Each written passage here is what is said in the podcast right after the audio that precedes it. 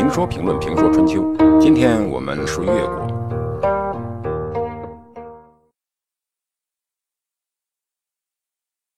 为了动员全国力量打击吴国，勾践进行了五天的动员。这五天的动员正是激励与感动越国的动员，与勾践此前的善待百姓、爱护人才相匹配，起到了很好的作用。第一天，勾践通告全军，说：“有父母老人而没有兄弟的，报告上来。”然后，勾践对这些独生子们说：“我要打一场大仗，你们有父母老人，为我效力而死，你们的父母。”将无人照顾，你们为我所尽的礼已经很重了，请你们回去，以便为父母养老送终。今后如果国家有事，我再跟你们商量。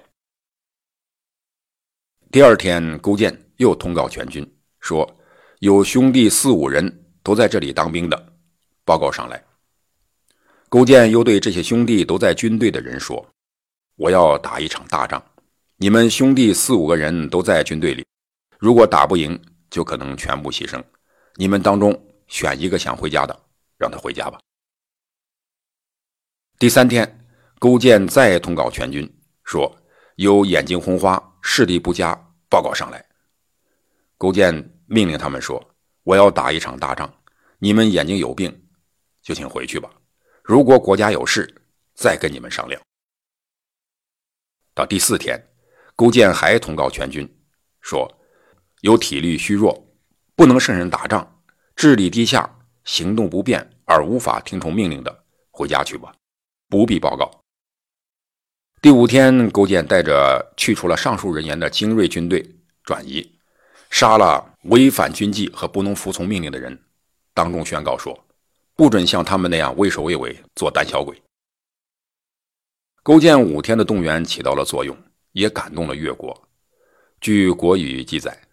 越国的父老兄弟向勾践请求说：“过去吴王夫差在诸侯面前使您蒙受耻辱，如今越国已经恢复国力，我们请求报复吴国。”勾践辞谢说：“过去的战争失利不是你们的罪过，而是我的罪过。像我这样的人，哪里值得你们跟我共同承担耻辱的？请你们姑且不要言战。”父老兄弟们又请求说。越国四境之内，百姓爱我们的国君，就像爱自己的父母一样。儿子想为父母报仇，臣下想为国君报仇，哪有敢不尽全力的？请再和吴国打一仗。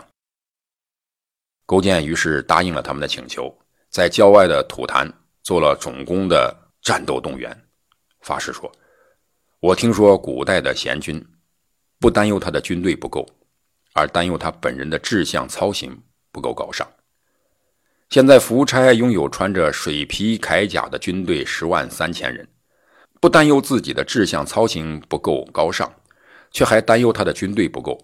现在我将帮助上天灭掉他。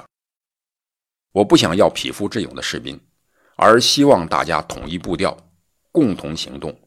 你们中有让回去而不回去，让留下而不安心，让前进而不前进，让撤退而不撤退。让向左而不向左，让向右而不向右的，一律处死；妻子和儿女全卖掉。